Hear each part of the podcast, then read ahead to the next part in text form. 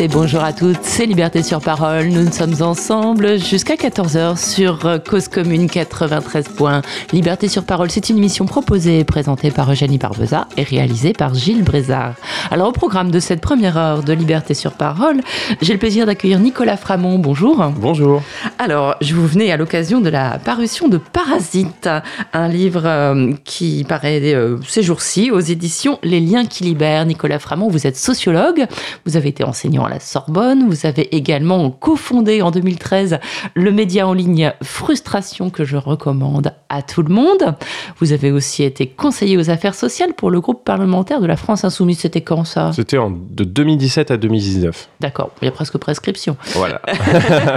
Depuis 2020, vous êtes aussi collaborateur agricole en Charente-Maritime où euh, vous êtes installé avec votre compagnon pour faire du maraîchage. Donc voilà, retour à la Terre, vous nous en parlerez aussi. Alors, Parasite est votre quatrième livre. Il sort donc aux éditions Les Liens qui libèrent. Avant, vous avez publié Les Français ont de bonnes raisons de ne pas voter aux éditions Le Bordelot, c'était en 2015. Vous y revenez d'ailleurs dans ce livre sur le vote ou pas des Français et sur la, démocratie en général, l'expression démocratique en tout cas. Euh, et puis, vous aviez publié aussi euh, deux autres livres que je vais retrouver tout de suite. Donc la guerre des mots, euh, non, les candidats du système, sociologie du conflit d'intérêts en politique, passionnant également, au bord de l'eau en 2017, et la guerre des mots avec euh, Selim Derkaoui, c'était aux éditions du Passager clandestin en 2020, et on en avait parlé dans cette émission d'ailleurs. Alors, Parasite, euh, voilà, c'est une petite métaphore d'une maladie, enfin pas vraiment d'une maladie, d'une affection du corps humain. pourquoi cette métaphore médicale pour le titre de ce livre Parce que c'est une métaphore qui a plutôt été utilisée pour désigner les classes populaires, ceux qui vivent euh, soi-disant au crochet des aides euh, de l'État, etc. Et moi, j'ai voulu inverser ce stigmate-là en disant que les vrais parasites, euh, c'était les bourgeois, les classes, les classes bourgeoises dominantes qui bah, exercent différentes formes de parasitisme qui sont expliquées et démontrées dans le livre. C'est-à-dire qu'en fait, parasite, j'utilise pas simplement comme une métaphore, mais c'est vraiment ce qui se passe. C'est-à-dire un, parasite, c'est un, corps étranger qui se nourrit d'un autre corps à son détriment, sans le tuer par ailleurs, euh, pas, toujours. Bah, il finit par le tuer. Il finit hein. par le tuer et c'est peut-être, euh, alors c'est peut-être ce qui peut nous arriver face au péril climatique. Là, on va dire que ça, intensifie un peu ce parasitisme. Mais disons, le capitalisme crée du parasitisme de la classe possédante sur la classe qui travaille. Mm, ça, ça existe depuis les débuts du capitalisme. On, le vit euh, de façon plus ou moins intense selon les périodes, selon l'état du rapport de force entre ceux qui travaillent et ceux qui possèdent. Et comme actuellement le rapport de force est très favorable à ceux qui possèdent, bah, ce parasitisme, il est très très grand. Et c'est un parasitisme qui s'exerce aussi bien sur notre travail, c'est-à-dire qu'on travaille concrètement pour ceux qui possèdent, qui tirent une partie du fruit de notre travail pour s'enrichir et accumuler et transmettre et avoir une, une fortune qui augmente de façon exponentielle. Et quand même, un des aspects que j'ai voulu aussi développer dans le livre, c'est que ce parasitisme mais il se fait également au niveau de nos impôts. C'est-à-dire que contrairement à ce qu'on dit un peu, on vit pas vraiment dans une économie libérale, on vit dans une économie assez mixte qui mêle entreprises privées et publiques, et tout ça de façon complètement liée. Et petit à petit, l'État-providence, particulièrement en France, le terme État-providence, on l'associe à un État qui prend soin de ses citoyens, bah, c'est devenu un État-providence pour les actionnaires. On a un État qui prend soin de ses actionnaires, qui prend soin de ses milliardaires, de ses entreprises privées, et qui transfère de plus en plus la charge de l'impôt vers les ménages et de moins en moins vers les entreprises, parce que le but est de faire en sorte que les entreprises privées plus, puissent se nourrir le plus possible, se développer le plus possible, enfin, et, dégager le plus possible de profit. C'est ça. On parlera du développement. Vous en parlez d'ailleurs. Ça, ça n'incite pas, euh, parce qu'en fait, vous, vous, employez le, le, terme parasite, mais vous auriez pu dire assister aussi. Oui. Ah oui, j'aurais pu dire assister. D'ailleurs, la question s'est posée. Hein. C'est vraiment de l'assistanat, de l'assistanat pur. Et d'ailleurs, dans tout ce qui est dans, enfin, et ça regroupe tout ce qui est dénoncé quand il s'agit d'assistanat des plus pauvres. On dit ça les entretient dans une routine, ça bloque initiative, etc. En fait, on se rend compte c'est pas du tout, euh, c'est pas du tout vrai. Et puis en plus, les plus pauvres, euh, majoritairement, ils demandent pas les aides auxquelles ils ont droit. Mmh. Alors que d'ailleurs, le non-recours qui est de plus de 50%. Euh, Exactement. Et, ben, il est même intégré dans le calcul des, des, des, des, enveloppes pour les prestations sociales. Hein. Exactement. L'État sait qu'il y a un non-recours et donc ne cherche pas à le baisser. Par et l'entretient d'ailleurs par une forme de, de dématérialisation sans autre moyen d'accéder. Enfin voilà, c'était un petit jeu quoi. Ce qui est régulièrement dénoncé. Oui, alors, il faut savoir que, par contre, les actionnaires et les possédants, eux, euh, ont recours aux aides. Hein. Euh, ils ont des gens payés pour euh, trouver toutes ces aides, toutes ces niches sociales, fiscales possibles, qui leur permettent de payer le, moins d'impôts possible et d'obtenir le plus de subventions possible. Donc là, on est vraiment sur un phénomène d'assistanat et qui est même d'ailleurs contre-productif d'un strict point de vue économique. Hein. C'est démontré dans les différents rapports qui sortent actuellement sur en fait ces dizaines de milliards d'aides publiques dépensées chaque année. C'est maintenant le premier poste de dépense de l'État, c'est les aides aux entreprises privées. Vous, vous, parlez de 140 à 200 milliards de têtes, hein. c'est à peu près ça. Oui, c'est ça. Et, et, surtout avec une, une augmentation, c'est ça qui m'a frappé le plus, exponentielle. On n'était qu'à 10 milliards dans les années 80. On est en, en euros. Enfin, vous avez fait. Exactement. Oui, oui. Alors ça, c'est un rapport de, de chercheurs euh, de l'Institut de recherche euh, sur le travail euh, à Lille. Euh, donc, c'est des économistes qui euh, simplement ont, ont fait l'addition entre tous, toutes ces aides et exonérations, parce qu'il y a à la fois d'un côté les subventions, ce qu'on donne directement aux entreprises, puis il y a d'un côté ce qu'on leur demande plus.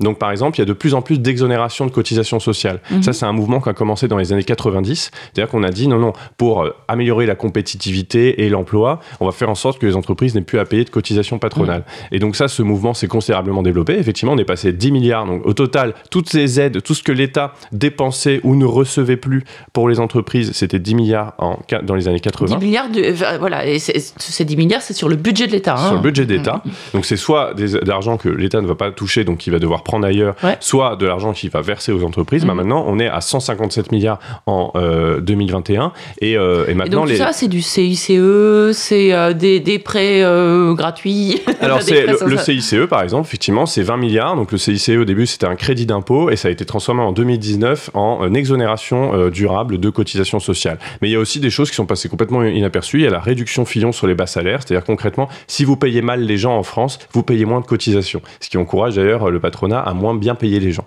Mmh. parce qu'en fait, c'est beaucoup plus arrangeant de payer les gens juste au-dessus du SMIC parce que vous payez quasiment plus euh, de cotisations sociales. Ensuite, euh, bah, il y a tous les crédits d'impôt. Euh, il y a le crédit impôt recherche, par exemple. C'est censé encourager oui. les entreprises françaises à innover. Les exemples que je développe dans le livre, c'est qu'il n'y a aucune condition à ça. C'est-à-dire qu'on leur, on leur, on leur donne cet argent en leur disant vous paierez plus tel impôt, tel impôt, tel impôt. En échange, vous investirez dans la recherche. C'est pas du tout ce qui se passe. Et je donne même un exemple de, de Michelin ouais. qui a utilisé le crédit impôt recherche pour son usine de La Roche-sur-Yon en disant on va acheter des machines. Résultat, ils ont acheté les machines et ils les ont transférées dans leur nouvelle usine en Roumanie. Et c'est ça qui se passe à chaque fois. C'est-à-dire mmh. que malgré ces milliards, ces milliards qu'on nous dit de dépenser au nom de préserver l'industrie française, préserver les emplois, bah, on ne fait que désindustrialiser. Et c'est pour ça d'ailleurs que la balance commerciale de la France, elle est aussi négative actuellement. On est vraiment à un niveau record. Mmh. C'est-à-dire qu'on importe beaucoup plus qu'on exporte parce qu'en fait, on produit de moins en moins en France malgré les milliards et les milliards qu'on dépense. Bien au-dessus du budget d'éducation nationale. On dépense bien plus pour nos actionnaires, pour leur supplier de rester et de développer l'activité en France, ce qu'ils ne font pas, que pour nos enfants. Mmh. Et d'ailleurs, alors j'entendais ce matin euh, dans une autre radio nationale euh, publique euh, que la France était encore plus désindustrialisée que ses voisins européens, parce qu'on dit voilà, enfin c'est le, toute l'Europe qui se désindustrialise, mais en fait la France plus que les autres. Bah oui, parce que en fait le, le patronat c'est, ça, c'est un mythe auquel je m'en prends. On dit toujours, bah oui, mais les milliardaires, faut les respecter parce qu'ils créent des emplois. C'est faux. En France, ils ont plutôt détruit des emplois. Ils ont notamment détruit beaucoup d'emplois industriels parce qu'il était plus rentable pour eux de euh, faire, de créer des emplois dans d'autres pays à plus faible coût de main d'œuvre, donc actuellement l'Europe de l'Est et l'Asie plutôt que de développer de l'emploi en France. Et globalement, ils ne développeront de l'emploi en France que quand ils estimeront que le coût du travail est suffisamment faible pour qu'ils y retournent. Et dans ce cas-là, ça veut dire qu'il faudra descendre très très bas. Et c'est exactement ce qui se passe. Hein. Globalement, s'il y a une paupérisation et une précarisation du salariat, c'est pour nous ramener à un niveau qui va faire que ça va être de nouveau acceptable de peut-être réindustrialiser la France. Donc voilà le prix à payer. Et tant que, le, moi ce que je trouve fou, c'est que le contribuable dépense donc, parce que c'est nous en fait. Hein, oui, oui, oui, c'est euh, nos impôts qui servent à, à, à payer des entreprises avec ce prétexte euh, que nous sert régulièrement sur tous les plateaux de télé la, la classe politique et, et, ses serviteurs dont on parlera tout à l'heure, euh, que euh, c'est ce qui va permettre d'investir, que la bonne vieille phrase de Schumpeter à peine transformée, les investissements d'aujourd'hui, enfin les profits d'aujourd'hui sont, sont, les investissements de demain et les emplois d'après-demain, sauf que après-demain n'arrive jamais parce que ce que vous expliquez aussi, c'est vous retournez l'argument qui est servi aux gens qu'on payerait à rien faire et qui du coup n'auraient pas envie d'aller travailler, ben, les entreprises ne ne sont pas poussées à investir puisqu'elles peuvent, elles peuvent rémunérer sans avoir besoin de le faire leurs actionnaires. Oui, exactement. En fait, euh, s'il n'y a pas de contrepartie, euh, enfin, euh, en fait, nos, gouvernements font semblant de croire que les entreprises privées sont autre chose que ce qu'elles sont, c'est-à-dire des machines à profit. On est sous le capitalisme, c'est à ça. Et donc, il y a toute une logique à ça. Donc, évidemment que si vous proposez des aides sans demander de contrepartie ni de contrôle en échange, ce qui se passe pour toutes ces aides qui sont données, et c'est pareil quand ils ont, quand ils ont supprimé l'impôt de solidarité sur la fortune, il n'y a aucune condition derrière, il n'y a pas on vous supprime votre impôt et en échange, par exemple, vous ramenez votre fortune en France. Non, il n'y a rien. Tout ça, c'est des actes gratuits. Et donc, effectivement. Et, coûteux, parce que gratuit, qui nous coûte cher, enfin, gratuit pour les entreprises. D'ailleurs, c'est un don, quoi. Ouais, c'est un don. Et puis euh, surtout, c'est, on va parler de l'intérêt général, puisque c'est un terme euh, que, que, sur lequel vous vous développez un petit peu. C'est-à-dire, on nous dit, mais c'est pour l'intérêt général, c'est pour que euh, les, les, les, capitaux ne partent pas, c'est pour que les entreprises restent. Et en fait, vous démontrez que trois ans après, quatre ans après, on a vu que les effets annoncé n'était absolument pas cela. Il n'y a pas d'investissement, il n'y a pas d'emploi et euh, ça, voilà, ça, ça la suppression de l'ISF, par exemple, est un échec. Oui, non, mais en plus. Enfin, par rapport aux objectifs annoncés. Oui, oui, oui. Alors sur l'ISF, c'est ça. Donc l'ISF, la suppression de l'ISF, ça nous fait perdre des milliards d'euros euh, euh, chaque, chaque année qu'on aurait pu investir dans l'éducation, dans la recherche, dans, dans le système de santé. voilà. Et tout ça, cet argent a disparu. Et concrètement, chaque année, bon, à, la base, les choses sont plutôt bien faites. Hein se trouve qu'il y a des institutions qui font des rapports d'évaluation sur les politiques publiques et donc qui sortent régulièrement des rapports en disant est-ce que ça a marché, est-ce que ça n'a pas marché? Mais en fait, sur toutes ces mesures-là, ça n'a pas marché. Et c'est pas moi qui démontre en fait, hein, c'est des organismes gouvernementaux euh, qui montrent que bah non, il n'y a pas d'effet en réalité réel sur euh, l'investissement, sur le retour euh, des riches. Alors effectivement, ils se sont un peu moins barrés qu'avant, mais c'est pas pour autant qu'ils ont plus investi. Donc en fait, c'est de l'argent perdu. Et ce qui est, ce qui est fou, c'est ça, c'est qu'en réalité, toutes ces évaluations, et maintenant on a le recul en plus, hein, c'est pas comme si ce type de politique de redistribution vers le haut c'était pratiqué depuis l'année dernière. En réalité, ça a été hyper intensifié depuis Macron, mais c'était déjà le cas avant. Les socialistes en ont fait un maximum sous Hollande. C'était déjà le cas sous Sarkozy, c'était déjà le cas sous Chirac, c'était déjà le cas avant. Donc en fait, on a un recul historique ça qui nous permet. Ça a commencé en 83, quoi. Ouais, ouais, exactement. ça a commencé en 83. On sait que ça n'a pas marché. Parce qu'en fait, depuis 83, on a du chômage de masse. On sait que ça n'a pas marché. Maintenant, il nous dit si vous voyez, ça commence à payer parce que le taux de chômage a été réduit. On sait très bien, enfin, personne n'est dupe de ces histoires de taux de chômage. On sait très bien comment il est calculé. On sait très bien qu'il ne prend pas en compte toutes ces formes de sous-emploi, ce qu'on appelle le halo du chômage, c'est-à-dire toutes ces formes d'emploi dégradés, de temps partiel, c'est-à-dire tous ces emplois euh, qu'on est obligé d'occuper mais qui ne nous permettent pas de subvenir à nos besoins. Donc moi j'estime que c'est pas de l'emploi, enfin ça remplit tous ces emplois qui sont qui sont des voilà, on nous a vendu le fait de devenir à la fois patron et domestique, c'est-à-dire auto-entrepreneur pour pouvoir aller servir les gens, leur porter leur repas à domicile et euh, s'acheter une voiture et la conduire jour et nuit. Ah oui, ce qui explose, c'est la création d'entreprises. Alors du coup, ça, euh, le gouvernement se envoie une gloire en disant, vous voyez, on crée énormément d'entreprises en Mais France. Ça veut dire qu'on crée en trois clics un, un, un, statut d'auto-entrepreneur pour pouvoir être payé euh, à la tâche euh, par des gens qui ne veulent pas payer de cotisation sociale. Exactement, bah, c'est très facile. Mais c'est valable aussi pour des journalistes. Mais tout à fait. C'est valable pour des chercheurs. Eh ben moi, j'ai créé une auto-entreprise, ça prend cinq minutes, effectivement. du coup, j'ai gonflé les stats des créations d'entreprises. Bah, je vous félicite pas, Nicolas. Bah, je trouve que pendant longtemps, ça m'a pas rémunéré du tout. Donc, euh, ça ne veut rien dire en réalité. C'est-à-dire, oui, c'est-à-dire, ça ne veut absolument rien dire et ça veut juste dire que on, on, individualise euh, les gens euh, tant qu'on est, tant quand on est auto-entrepreneur et qu'on est que ça, on n'a pas le lien social du salariat, on n'a pas l'envie de lutter collectivement, on est isolé, quoi. moi, je pense que heureusement, les, auto-entrepreneurs commencent à s'organiser mm. et, voilà, je pense pas que ça crée de l'atomisation. Par contre, ce qui est, clair, c'est que ça coûte moins cher aux capitalistes d'avoir des formes de sous-emploi comme l'auto-entrepreneuriat. Et donc pour eux, ça a été une aubaine. Et puis ça veut dire que tout ça, c'est on cotise pas pour la retraite hein, quand bah, on est auto-entrepreneur. Alors on cotise pour la retraite quand on est auto-entrepreneur, mais quand on est sur des petits montants, etc., on cotise que dalle, effectivement. Mm. Et puis surtout, on cotise pas pour l'assurance chômage. Voilà. Donc euh, voilà, on est laissé euh, livrer à nous-mêmes. Voilà, bien atomisé et personne viendra euh, nous aider. Mais bon, c'est ce qui est intéressant dans ce livre aussi, en tout cas dans l'introduction et dans, dans, le premier chapitre. Alors il est, il est découpé avec, bah, voilà, vous, vous commencez par, par décrire bah, qui sont ces, ces, ces, fameux parasites. Donc vous les nommez bourgeois. Vous c'est pas capitaliste, c'est bourgeois. Pourquoi? C'est quoi un bourgeois? Alors, un bourgeois, euh, bah, en fait, c'est une définition classique, hein, parce que les choses n'ont pas fondamentalement changé. Euh, les bourgeois, c'est ceux qui possèdent les moyens de production, c'est-à-dire qui possèdent euh, les outils de travail et qui en tirent du profit. Donc, ce sont ceux qui dirigent le travail des autres. Et par extension, ça c'est peut-être, j'augmente un peu la définition par rapport à sa définition marxiste classique, c'est que dans un État, dans une économie mixte comme la nôtre, où l'État a une grosse importance, je mets aussi dans la bourgeoisie les dirigeants des grandes entreprises publiques, des, des très hauts fonctionnaires, euh, certains grands hommes politiques qui en fait euh, ont aussi euh, une, main déterminante sur la vie des gens. Donc là, les bourgeois, c'est ceux qui dirigent parce qu'ils possèdent une série de capitaux, pas seulement économiques d'ailleurs, ça peut être aussi culturel, réputationnel, etc. Donc ça, c'est la, ça, c'est la classe bourgeoise et c'est important de la nommer comme telle. et vraiment, j'insiste là-dessus, c'est parce que si on la résume, parfois on dit les riches. C'est normal de dire les riches parce que clairement c'est ça qui est saillant quand même, c'est leur richesse. Mais ça suffit pas à les décrire. C'est une classe composée de gens euh, qui sont les bourgeois, qui se reproduisent dans le temps, qui ont une conscience de classe et qui luttent pour les intérêts de leur classe. Et même si parfois il y a des concurrences entre eux, par exemple les milliardaires, il y en a, ils peuvent pas se piffrer euh, entre Pinot et Arnaud, ils, ils jouent à qui aura la plus grosse fondation, le plus gros musée, certainement le plus gros avion, mais globalement, ils sont d'accord sur l'essentiel. Le plus gros yacht, ils sont globalement d'accord sur les politiques publiques à mener pour s'enrichir. Il n'y a aucun souci là-dessus. Et alors, bah, euh, non, mais euh, on nous raconte aussi plein de belles histoires. Des, L'avantage des grandes démocraties comme la France ou l'Amérique, c'est que on peut se faire tout seul. Euh, il y a des self-made men, des gens qui sont partis de rien et qui sont à la tête d'empire maintenant. Ça vous, pas, ça vous fait pas hmm. rêver, vous, apparemment? Non, non, non. Alors ça, c'est... Bah, je trouve ça troublant. Parce qu'effectivement, la classe bourgeoise, par principe, elle se reproduit dans le temps. C'est-à-dire que bah, nos dirigeants d'entreprise, nos grands capitalistes, français, nos 500 plus grandes fortunes françaises, je reprends le classement de Challenge qui est très utile pour comprendre le capitalisme, donc il y a bien 500 euh, familles, parce que c'est un capitalisme qui est très familial en France, et eh ben euh, ces personnes, intrinsèquement, ce sont des héritières. Euh, d'ailleurs, direct. Hein. quand on regarde les, 100 premiers, il y en a 60 qui ont directement hérité de l'entreprise de leur papa. Donc il n'y a aucun mystère. Et puis les 40 autres, en fait, ils n'ont pas directement hérité de l'entreprise de leur papa, mais ils ont hérité de l'argent de leur papa. Donc il n'y a aucun mystère.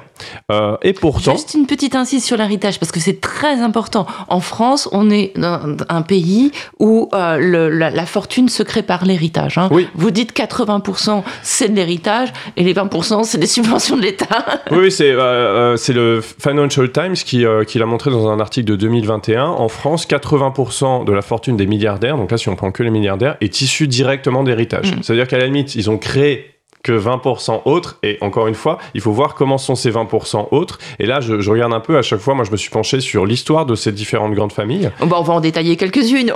Vous, vous détaillez deux que j'aime beaucoup. Un, un espèce d'armateur, enfin bon, je vous l'appelais pas armateur, mais c'est quelqu'un qui fait du, du transport maritime en fait. C'est un monsieur qui a des gros conteneurs et qui euh, transporte des, des produits euh, polluants euh, faits à bas coût par des gens sous-payés vers des pays où ils vont pouvoir euh, être écoulés euh, vers, euh, et achetés par des gens qui ont à peine plus de moyens qu'eux. en gros, c'est ça, quoi. Ouais. ouais. par exemple, donc Rodolphe Saadé, je me suis intéressé à lui parce que c'était la plus forte progression de fortune du classement challenge en 2021. Donc je me suis dit, comment est-ce possible? Et il se trouve que ça avait un lien avec quelque chose qu'on vit depuis à peu près un an, c'est l'inflation. En fait, Rodolphe Sadé, il a énormément, il s'est énormément enrichi parce que son entreprise CMA CGM, qui est un des plus gros transporteurs mondiaux, notamment le transport des, via porte-conteneurs, donc mhm. directement le mode de transport issu de la globalisation, c'est-à-dire le fait qu'on soit allé faire, hein, euh, comme vous décrivez, euh, des vêtements ou des choses à bas coût dans, dans des, pays loin. Dans des pays. Voilà, la délocalisation euh, de, de l'industrie, ça implique d'avoir des mécanismes de transport et donc du coup les compagnies de transport. C'est un peu le commerce triangulaire réinventé bah, sans, euh, sans l'esclavage, hein, effectivement, bah. qui est quand même sans la traite négrière, qui a un statut. Alors dont, dont, je parle, hein, parce oui, que. Oui, je sais, mais c'est vrai qu'on peut pas. Enfin voilà, si on, on, refait l'histoire, bon, bien sûr, le, commerce triangulaire, c'est le mot pudique pour dire euh, euh, traite négrière, mmh. esclavage, etc. Mais en même temps, aller faire produire dans des usines, bon, bah, on se souvient tous de Reina Plaza mmh. avec ses, milliers de morts honteux d'ailleurs. voilà, enfin c'est tout ça pour pour pouvoir vendre des choses un peu moins chères et en vendre plus quoi. Oui, bah le capitalisme il est morbide hein, et, et, donc au milieu de ça, Rodolphe Sadé il joue un rôle important, c'est qu'il est, une des compagnies maritimes qui organise ce, ce transport, qui a considérablement augmenté ses tarifs dans la période post-Covid, puisqu'il y a eu des tensions d'approvisionnement. Du coup, les compagnies maritimes en ont profité pour dire vous avez besoin de nous, et eh ben ça va être plus 1000%. Hein, c'est ce qui s'est passé. Et donc, il s'est énormément enrichi. Et maintenant, c'est en train de devenir un, des grands patrons français très influents. Il essaie de racheter le journal euh, La Provence euh, à Marseille. Euh, je crois qu'il est aussi en liste pour racheter la chaîne Brut. Donc, ça va devenir un de nos oligarques. Hein, voilà. Et en fait, quand on creuse. Donc, ça va devenir un de nos patrons, nos journalistes. Bah, voilà. Ah, et donc, on va, on va de plus en plus en parler. Donc, j'avais à cœur de parler de lui. Et vraiment, quand on regarde mais le alors, Ce monsieur, mais ce monsieur, mais c'est quand même un immigré qui est arrivé sans rien en France. Alors son père, voilà, ce qui est très rigolo, donc moi je m'amuse à regarder les biographies officielles, notamment fournies par Challenge, parce qu'il faut savoir que toute la presse économique spécialisée est aux mains de ces milliardaires en France. Hein. Euh, la, tribune a été rachetée par euh, Les Échos, Les Échos c'est la propriété de Bernard Arnault, et Challenge appartient à un groupe euh, qui, est dirigé par une grande fortune. Donc il n'y a aucun mystère, et ce qui est trop drôle, c'est que c'est vraiment du journalisme de complaisance, c'est-à-dire que toutes ces infos qu'on a sur les grands patrons, c'est écrit par des gens qui les adorent, et donc qui vont effectivement faire des récits toujours larmoyants. Donc moi je trouve ça vraiment troublant, voire un peu pathétique, comment des gens qui sont des héritiers, qui ont toujours été riches, bah, ont quand même besoin de raconter que quelque part ils ont vécu les galères de la rue. Et toujours quand on creuse, c'est toujours faux. Donc typiquement, Rodolphe Sadé, c'est l'héritier direct de son père, euh, Jacques Sadé, euh, dont on dit c'est un immigré, il est arrivé de, du Liban sans rien, etc. En fait, c'était déjà lui-même un héritier d'une grande compagnie euh, syrienne. Euh, donc en fait, il n'y a aucun mystère, parce que de toute façon, dès qu'on remonte nos grandes fortunes, on remonte toujours au, 19e siècle au moins, sachant qu'en Italie, hein, quand on, remonte ces grandes fortunes de Toscane, on remonte au 13e siècle. Hein. Et euh, en France, il y a la Révolution qui a un petit peu rebattu les cartes, mais vite fait quand même, euh, puisqu'on a aussi, euh, nous, notre classe dirigeante, c'est une hybridation entre l'aristocratie et la bourgeoisie. Donc bon, alors, ça remonte aussi à très loin.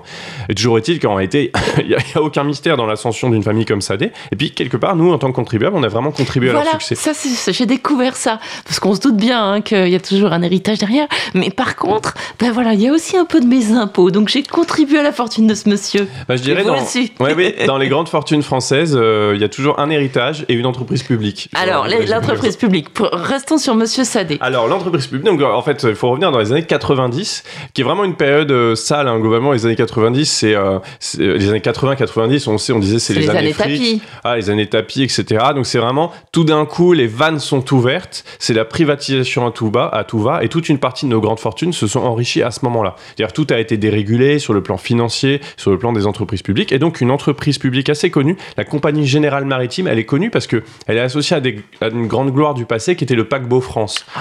Le paquebot France, qui a d'ailleurs assez mal fini, euh, bah, à la base, c'était une création d'une entreprise publique de l'après-guerre, la Compagnie Générale Maritime, et qui a été bradée euh, au début des années 90 par le gouvernement Juppé. Et quand on se penche sur les archives de l'époque, et ça, Challenge se garde bien de nous le dire, euh, on voit que cette compagnie donc, a été complètement bradée à Jacques Saadé dans une affaire de malversation pas possible quand on regarde les archives du Monde, c'est incroyable. C'est-à-dire qu'il y avait, euh, c'était donc l'entreprise publique devait être vendue.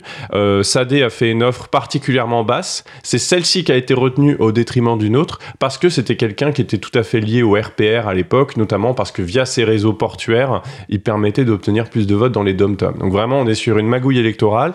Lui, du coup, en récompense, a une entreprise euh, publique qui a été renflouée d'un milliard de francs juste avant sa privatisation. Donc vraiment, jusqu'au bout, on a demandé aux contribuables de payer. Et donc CMA, l'entreprise privée, a racheté CGM, l'entreprise publique, et a prospéré à partir de ça. Évidemment, ça, c'est des aspects qui sont complètement gommés de sa biographie officielle. Donc on Alors, il y a eu quand même des, des, des, plaintes. Hein. Il y a eu une tentative de la justice pour faire la lumière sur cette affaire. Et puis, bah, tous les documents ont disparu. Bah, c'est les petits, euh, les petits hasards de la vie, on peut dire. Hein. Il se trouve qu'il y a eu une perquisition et que la caisse qui contenait les documents liés à la privatisation avait disparu. Pas de chance. Je sais pas si ça fait partie des cold cases que la cellule spécifique euh, va, va tenter de. ça serait bien. Ce serait, bien. serait bien. Voilà, voilà, voilà. Donc vous vous parlez de, de, ce monsieur donc qui bah voilà depuis euh, prospère euh, et notamment sur sur l'inflation et a donc a fait un certain chantage au moment du Covid en disant bah ouais il y a plus d'avions il y a plus rien vous n'avez plus que nous et bon sachant que le, transport maritime est aussi un des des grandes pollutions Oui. euh, de la des- planète. D'ailleurs, euh, dans le classement de Greenpeace sur les grandes fortunes, Saad est un des plus gros pollueurs de France. Ouais, ouais, ouais. Mm. Notamment parce que euh, quand ils sont hors des eaux territoriales, ils utilisent les carburants les moins chers et donc les plus polluants. Mm. Ils changent juste avant d'arriver dans les eaux maritimes, dans les, dans les eaux territoriales, si jamais ils avaient un petit contrôle. Voilà, ça fait partie de leur petite saloperie ordinaire. Autre, autre, autre monsieur héritier aussi, que, que vous. Parce que c'est bien, vous mettez les noms. Euh, parce que voilà, c'est pas la finance sans C'est visage. important d'incarner. hein, ouais. Voilà. Ouais. Si on veut combattre, il faut incarner Voilà. et donc vous parlez de Michel-Édouard Leclerc, qui fait quand même tous les plateaux de télévision en ce moment pour s'insurger de la hausse des prix. Moi, je le trouvais bien, ce monsieur, quand Et même. oui, et, et vous n'êtes pas la seule, parce que selon euh, enfin selon un sondage, je ne sais pas quelle est la méthodologie de ce sondage, ce serait le patron préféré des Français. Peut-être pas des caissières. hein. Ouais. Alors, bah non, justement pas. on va en Ni parler. des syndicalistes. Voilà, et ni des agriculteurs en réalité, parce que euh, bah, quand on retrace l'histoire donc du père et du fils, hein, donc Édouard Oui. Leclerc, le, le père. euh, Ah, vous avez trouvé des archives formidables sur le père. Enfin bon, parce que je m'étais pas assez penchée pour les chercher, mais enfin. Mais non, c'est des choses qui ont Euh, été choses- alors voilà. que bah on les trouve dans la presse en réalité. Voilà, une déclaration d'amour au Front National, Mhm. une gifle à un cégétiste. Ouais, à une à- à une cégétiste, à une, femme. cégétiste, hein, à une- ouais, ouais. bon, une femme, c'est mieux encore. Oui. voilà. Enfin, enfin, des choses euh, ça, vraiment sympathiques dans les années 80. Oui, oui, vraiment, on voit qu'il y a une ambiance. euh, pour ça, d'ailleurs, euh, moi j'aime bien dire qu'on dit on, est, on vit dans une économie de marché et tout, mais en fait, c'est pas vraiment vrai. Quand on voit comment l'économie se structure, notamment en France, on est plus proche d'une économie un peu mafieuse. Et sur l'affaire Leclerc, c'est vraiment ça. En fait, ces gens ont contourné la loi pour ouvrir leurs hypermarchés au détriment de toutes les règles d'urbanisme de l'époque. Et on voit bien quelle laideur ça a engendré euh, autour de nos villes, en particulier moyennes. Et euh, ils ont contourné la loi, ils faisaient pression, enfin c'était vraiment un gros lobbying Leclerc, euh, qui quand il ouvrait un nouveau magasin ou l'agrandissait à l'encontre des arrêtés préfectoraux, bah, faisait venir tous les salariés et tous les autres associés gérants de ces autres supermarchés pour faire pression. C'était des bagarres de rue et, euh, et j'ai particulièrement regardé parce que c'est beaucoup passé dans mon département, la Charente-Maritime où en fait on a des gros Leclerc d'ailleurs et euh, je, bon, pour moi ils ont toujours été là quoi et en fait euh, bah, ils ont été implantés un peu par la force par le rapport de force il y a eu des bagarres entre les associations de petits commerçants et les partisans de Leclerc Et c'est pas que Leclerc, malheureusement, c'est aussi Auchan, c'est aussi, Carrefour, c'est aussi, voilà, c'est aussi toutes ces grandes enseignes qui euh, ont euh, l'arme absolue. Elles créent des emplois. Mais Et non, bah voilà. Alors bah justement, donc cet argument, euh, oui, mais il crée des emplois, c'est vraiment un argument qui moi-même m'intimidait parce qu'on se dit oui, c'est vrai que c'est difficile de. Mais alors non. Bah typiquement quand on prend les Leclerc et toutes ces grandes dynasties liées euh, à la grande distribution en France, parce que quand même on est les champions euh, mondiaux de la grande Ouais. distribution. Donc les Muliez, hein, c'est Auchan, Oui. et puis euh, les Fourniers, c'est euh, Carrefour. Bah en fait, les stats montrent clairement que quand vous créez un emploi dans la grande distribution, vous en détruisez trois ailleurs. C'est-à-dire que la grande distribution, c'est intéressant parce que c'est un modèle qui comporte peu euh, d'emplois, contrairement au petit commerce, etc. Donc en fait, euh, le, on le voit très bien, hein, il suffit de se promener dans le centre-ville de n'importe quelle ville moyenne en France pour voir physiquement les emplois détruits, pour voir les boutiques fermées. Ouais. Et euh, pour voir que bah, tout- toute activité euh, commerciale est regroupée dans des zones dédiées, qui sont des zones moches, déprimantes, et où les salariés sont maltraités. Parce que le secret du modèle Leclerc et du modèle et de où la il faut aller en bagnole, excusez-moi. Et où il faut aller en bagnole. C'est-à-dire que les Voilà. vieux n'y vont pas. euh, le- voilà. Il faut aller en bagnole, faut aller vite, les rapports sociaux sont standardisés, etc.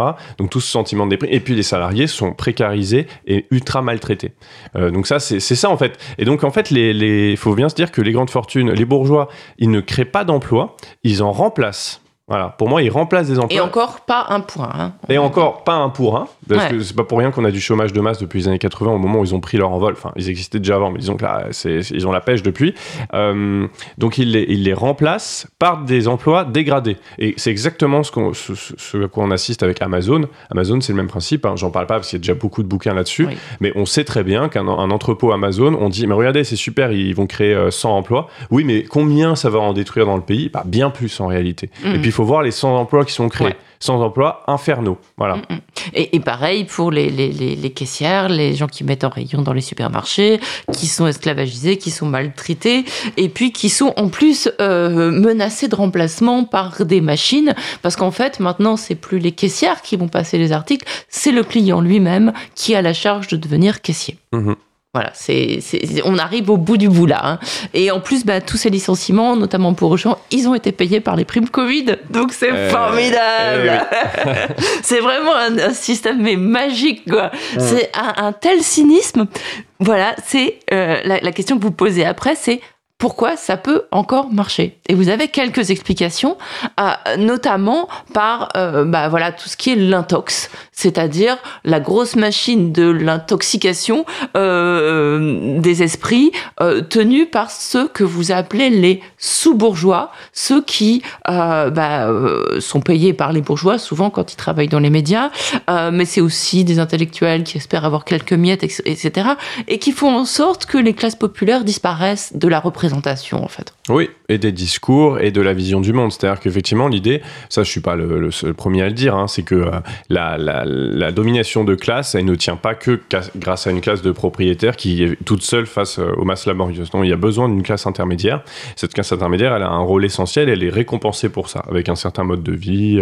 Euh, parisien, par exemple, euh, des récompenses, euh, des honneurs, du prestige, etc. Et donc cette classe, elle fait le taf de justifier l'injustifiable en réalité. Parce que vraiment, si on pense en termes de philosophie politique de base ou même de bon sens, ils aiment bien parler du bon sens, mais le bon sens rend impossible le fait qu'il y ait des gens qui gagnent 100 euh, 000 fois plus que d'autres. sur aucune planète, en fait, c'est justifiable. Mais on a vraiment l'impression qu'en plus, ça, ça, ça c'est oui, c'est ces gens bourgeois qui accumulent, qui accumulent, mais ils n'ont pas compris qu'ils allaient mourir un jour, en fait. Alors, moi, le. Et qu'ils allaient vieillir, qu'ils allaient rapport, un jour Leur rapport psychanalytique. Mais c'est pas psychanalytique, c'est juste. Bah, ça pourrait être intéressant. Bah, je sais pas quel rapport ils entretiennent avec la mortalité. Je sais pas s'ils sont heureux d'avoir autant. À vrai dire, je m'en fous. Euh, moi, je me dis surtout, bon, euh, moi, je vois du point de vue de ma classe à moi, mhm. euh, qui sont les classes laborieuses, qu'est-ce que. Enfin, voilà, de voir tout ce que. Nous, on voit très bien ce que ça nous coûte, ce qu'on y perd.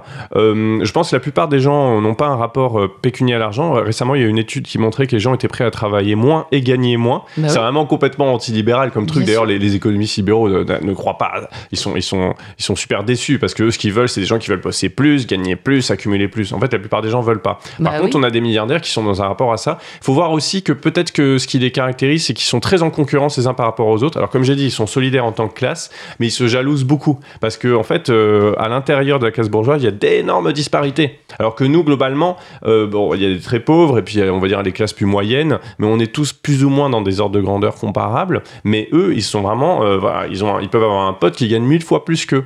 Et comme ce sont des gens qui se définissent par rapport à l'argent qu'ils gagnent, c'est ce qu'on comprend pas toujours parce que c'est pas toujours notre cas, mais eux, voilà, ils définissent la valeur des gens par rapport à l'argent qu'ils gagnent. C'est pour ça qu'ils payent autant les grands patrons, par exemple. C'est une façon de dire, ce patron, on va, on va le payer autant, ça veut dire qu'il vaut tant. C'est un mercato, quoi. Donc, ça veut dire qu'on peut se le permettre. Ça veut dire qu'on peut se le permettre. Ça veut dire que c'est pareil quand on a 10 euh, 000 personnes pour cirer ses pompes, changer les fleurs, machin, chez soi, quand on a beaucoup de, de, de domestiques, parce que c'est pas du personnel, c'est des domestiques, c'est, c'est pas, euh, c'est juste pour, euh, pour montrer qu'on a de l'argent, en fait. Voilà, c'est, très, c'est, ostentatoire, en fait. Bah, il y a un, excellent bouquin qui est sorti il y a pas longtemps de sociologie sur la domesticité dans qui la s'appelle Servir les riches, d'Alizé. Ah, j'ai oublié son prénom, son nom, pardon.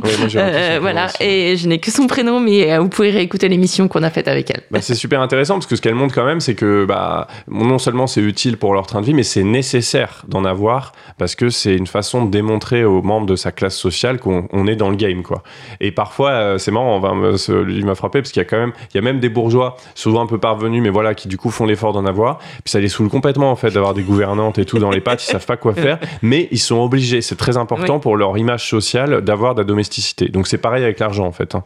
très important d'en avoir. Alizé Delpierre. Alizé Delpierre. Ça m'est revenu. Euh, mais mais vous vous montrez aussi justement pour un peu dans, dans le même ordre euh, d'idées. Je me suis posé la question si ces grands euh, patrons, ces grands bourgeois euh, se racontent, enfin, font raconter d'eux une histoire d'ascension sociale, quasiment de transclasse. C'est peut-être pour garder l'espoir chez les autres ou aussi continuer à faire rêver en disant vous n'êtes rien mais vous pouvez devenir comme moi alors qu'on sait que c'est complètement faux. Oui, ça tient, ça tient comme ça. Je pense pour une part, ça tient comme ça. Je pense que la plupart des gens ne sont pas dupes, mais c'est toujours bien de montrer qu'un système de caste euh, n'est pas ça. D'ailleurs, ils mhm. disent pas, ils parlent pas de caste ni de classe sociale généralement. Oui, ça Moi, j'ai grandi vraiment dans. Moi, j'ai étudié la sociologie et vraiment à l'époque, le courant de pensée dominant, c'était de dire euh, non, il n'y a plus de classe sociale, c'est dépassé, tout ça. On est dans une société beaucoup plus ouverte et d'ailleurs, on va se focaliser beaucoup sur les parcours discours de transfuge de classe, etc., qui est quand même un truc très à double tranchant, y compris quand on parle de, des transfuges de classe d'intellectuels, parce que c'est toujours une façon de dire, vous voyez, comme quoi c'est possible, quand il y a un petit truc, euh, voilà, c'est possible. Bon. Oui, et, et, ce qui, moi, ce qui me gêne, c'est la psychologisation. Euh, oh, je, du coup, euh, je suis séparée de mon papa et de ma maman, machin. Ça, ça rejoint un petit peu ce que vous dénoncez avec le développement personnel, avec le côté de se focaliser sur, bah, en gros, la, la j'allais dire la méditation ou je ne sais quoi pour régler ces mmh. problèmes qui sont en fait, et, et, vous le dites beaucoup mieux que je ne suis en train de le faire, je vais peut-être retrouver la citation, mais en fait, vous, vous, vous, cette idée de renvoyer à soi et à des problèmes euh, personnels des choses qui sont, euh, qui sont issues d'un rapport de domination, en fait. Exactement. Ouais. Oui, on, est, on, est, constamment euh, euh, poussé à faire ça. effectivement, il y a une individualisation du rapport à la classe sociale qui se fait beaucoup, y compris à gauche, c'est de dire voilà comment moi je me situe par rapport à ça. Et du coup, on encourage tout le monde à essayer d'insister sur ces petites différences. Moi, voilà, je viens de, de milieux différents, etc., etc. Donc, les riches font en permanence ça. Les, enfin, les bourgeois font toujours ils étaient toujours montrés qu'ils sont plus que des bourgeois finalement, qui sont mm. des êtres atypiques, qu'ils ont un parcours atypique. Moi, je suis toujours étonné de Challenge. Ils, décrivent toujours les mêmes personnes, le même parcours, et ils arrivent toujours à nous faire croire que c'est un parcours extraordinaire, mm. qui sort de l'ordinaire pour le coup. Alors non, ça ne sort pas d'ordinaire, c'est un parcours stéréotypé euh, de reproduction sociale au sein d'une même, euh, d'une même classe sociale, c'est tout. Voilà, j'ai retrouvé la citation, je ne résiste pas. Euh, vous dites, les gourous de la psychologie positive au travail, vous nous expliquerez juste après exactement ce que vous entendez par là, constituent une caste de sous-bourgeois dont, la mission consiste à déplacer toute injustice d'ordre systémique imposée par le patronat sur les individus eux-mêmes, broyés par le système. De, de la sorte, la croyance selon laquelle c'est aux individus de s'adapter à ce système économique destructeur et pas l'inverse est renforcée. Voilà, c'est limpide, c'est exactement ça. Et tout ça, euh, bon, les sous-bourgeois, on a compris que c'était à la fois bah, les journalistes, certains intellectuels de plateau, euh, beaucoup de, de, de, de, personnel politique aussi, euh, parce que vous montrez, et ça c'est très important, euh, la, la, collusion entre euh, bah, ceux qui font les lois, qui votent les lois, qui prennent les décisions, mmh. et ceux qui en profitent, sachant que les rôles peuvent s'inverser par pantouflage assez, assez facilement. Mais c'est vrai que on, on, le, c'est plus, c'est plus peut-être moins connu des gens de, de comprendre que le happy manager de l'entreprise ou euh, euh, la personne qui euh, est dans la pensée positive, etc., est en fait quelqu'un qui sert les intérêts du patron. Ouais. Moi, en fait, c'est que je l'ai vu. Moi, j'ai un boulot d'expert de, pour les comités socio-économiques. Donc, on intervient, en fait, euh, on est mandaté par euh, donc, les représentants du personnel quand il y a des transformations dans des entreprises qui peuvent porter préjudice aux salariés, et notamment quand il y a des plans sociaux, euh, des plans de licenciement, en réalité. Et moi, ce qui, ce qui me frappe toujours, c'est que dans toutes ces grosses boîtes, même les petites boîtes maintenant, dès qu'il y a un plan social, il y a des consultants qui viennent, qui sont imprégnés de cette psychologie positive euh, qui voilà euh, utilisent à foison les mots bienveillants, inclusifs, euh, voilà, et qui viennent en gros aider les salariés, les accompagner, c'est ça le terme, à traverser cette période difficile. Et ils ont un talent pour déplacer vraiment le sujet, c'est-à-dire que bah, quand vous vous faites licencier, c'est une violence sociale et économique que vous prenez, qui est souvent injustifiée et qui est liée à des patrons qui veulent faire du profit. Et eux, ils font passer ça pour complètement autre chose. Ils vont faire des stages où ils vont expliquer qu'il y a une courbe du deuil à passer donc il compare ça en fait avec un drame personnel hein, fort, mmh. euh, qu'on peut, euh, voilà, qu'il faut travailler sur soi-même, qu'il faut être maître de ses émotions, euh, qu'ils mettent en place tout un tas de méthodes issues euh, de la méditation. Enfin, un, ils prennent tout ce qui passe, hein, euh, et donc en fait, qui déplacent à chaque fois le sujet. Et moi, je dis toujours aux représentants du personnel, parce que parfois ils sont un peu embêtés. Ils disent, bah notre patron est en train de mettre en place des, des stages de réflexologie palmaire pour qu'on pour aider à surmonter le stress. Et moi, j'en dis toujours, ça n'a aucun rapport Le stress au travail, qui est quelque chose de mauvais, est lié aux conditions de travail, à l'organisation du travail et aux finalités poursuivies par l'entreprise. C'est ça dont on va parler. Que les gens veuillent par ailleurs se masser la main euh, quand ils sont stressés, ça les regarde. Mais ce n'est pas du tout le sujet. on est et bien d'accord. Et le fait que l'entreprise mette ça en place, c'est vraiment la preuve qu'il s'agit à chaque fois de déplacer le sujet et puis d'individualiser le problème. C'est-à-dire quelque part, si vous êtes stressé au travail, c'est que vous savez pas suffisamment bien vous. Vous, vous savez pas gérer votre stress. Vous savez pas, voilà, vous faites pas hein les bons massages, vous n'avez pas de balance stress, vous savez pas méditer en pleine conscience, vous savez pas manger en conscience. Tous ces trucs qui ont peut-être un intérêt par ailleurs, mais ce n'est pas le foutu sujet. Mm euh, Donc, euh, et, derrière, l'effet pervers, c'est qu'effectivement, les gens se disent, OK, je ne sais pas gérer mon stress, je ne sais pas gérer mes émotions, je devrais prendre plus de recul, plus de détachement. Alors que non, objectivement, quand on se fait licencier, c'est une énorme violence, dont la réponse la plus appropriée serait la colère et la révolte. Mais évidemment, euh, les entreprises n'ont pas du tout intérêt à ce que ça soit le cas. Voilà. Et puis une fois qu'on se fait licencier, bon bah on commence par les petits massages et puis euh, la respiration en pleine conscience. Puis ensuite on fait une formation pour être up to date. Et je crois que la formation, c'est quelque chose, euh, vous avez bien connu de l'intérieur, euh, cette, euh, ce, ce, braquage qu'a constitué la création du compte personnel de formation. C'est vrai que j'en parle parce que...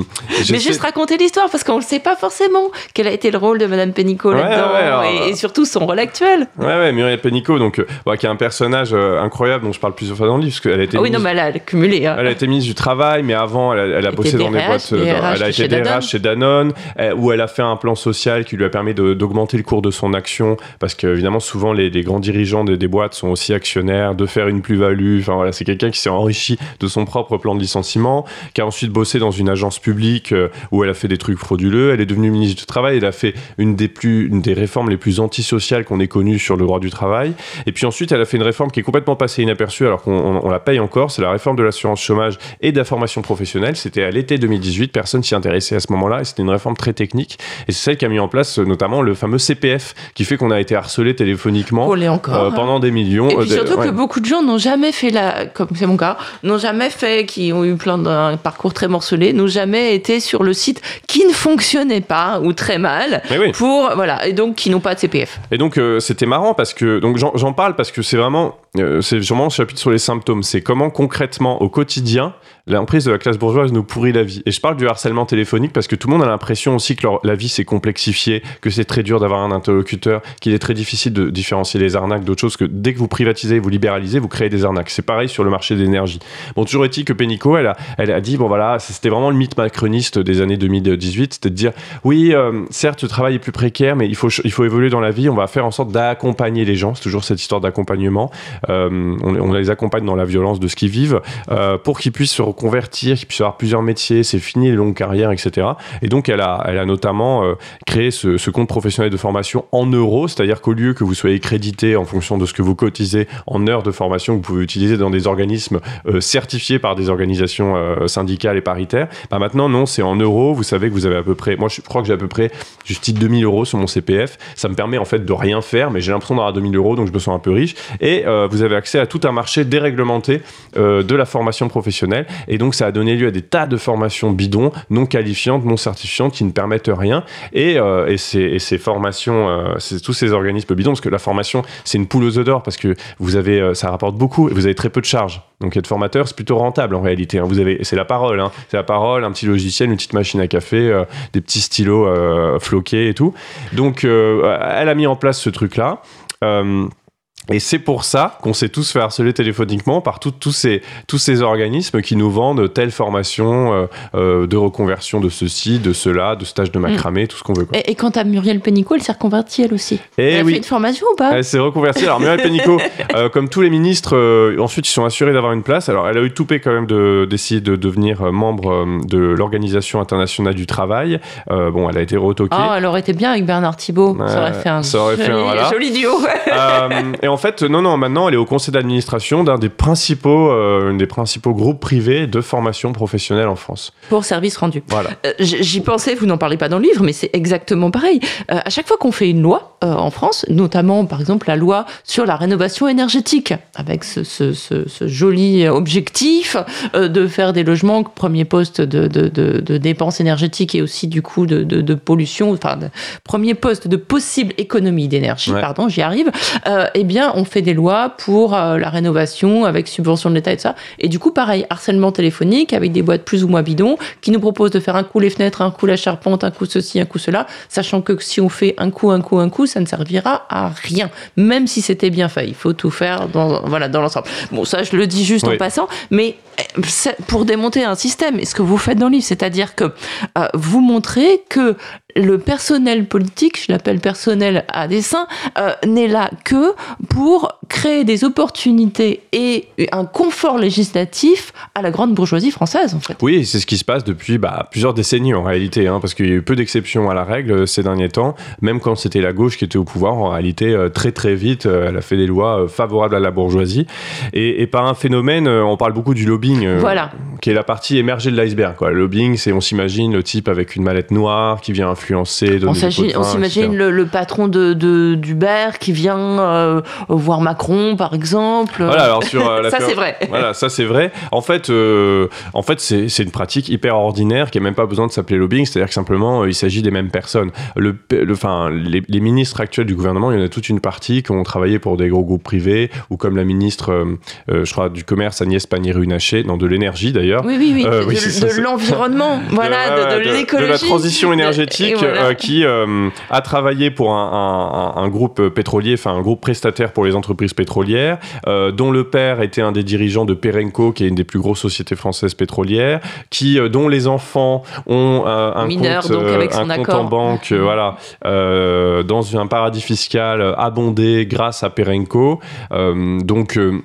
qui est en conflit d'intérêt total, mais tout ça passe complètement euh, parce que c'est une pratique complètement courante. Et en réalité, euh, quand les scandales éclatent, c'est quand il y a un désaccord interne en réalité. Voilà. Et là, en fait, c'est ce que montraient aussi les Pinsons Charlot dans leur bouquin euh, sur, sur les riches, enfin dans un de leurs bouquins sur les riches, je sais plus lequel, c'est qu'en fait, à chaque fois, on l'a vu pour l'affaire Bettencourt, même pour l'affaire Cahuzac, c'est un, voilà, un conflit familial, un, un, voilà, un divorce, une mère qui est fâchée avec sa fille, et tout d'un coup, pour se venger, il dénonce. Mais sinon, il y a une solidarité énorme. Mais oui, c'est ça. En fait, tant mieux, hein, mais je veux dire, quand il y a des affaires qui éclatent, c'est qu'il y a eu un règlement de compte. Et donc nous, on est là, on nous demande d'être spectateurs et de nous indigner, mais en réalité, c'est juste eux qui ont voulu euh, régler un de leurs comptes. Voilà. Cahuzac, on en aurait peut-être Donc en fait, on est des figurants utiles. Bah, on est des figurants, c'est pour ça qu'il faut se méfier de la, logique du scandale, parce que quelque part, quand on s'indigne sur un scandale, ça veut dire quelque part qu'on on estime que, que, on joue le jeu, puis que, le, que c'est une anomalie par rapport à un fonctionnement plutôt vertueux. Or, euh, non, c'est juste la révélation d'un fonctionnement ordinaire.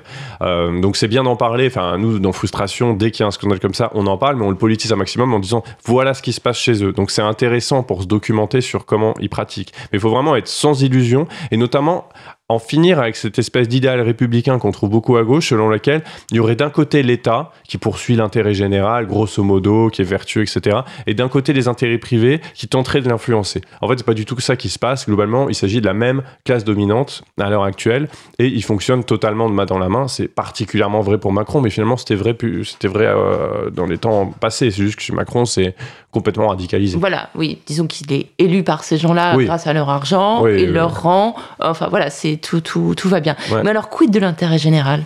Bah du coup, l'intérêt général, voilà, c'est-à-dire qu'on se dit l'État, bah, moi je l'entends, hein, l'État devrait plutôt que de faire des politiques en faveur des actionnaires, faire des politiques en faveur de l'intérêt général. Bah, le problème, c'est que est-ce que ça existe l'intérêt général dans une société de classe?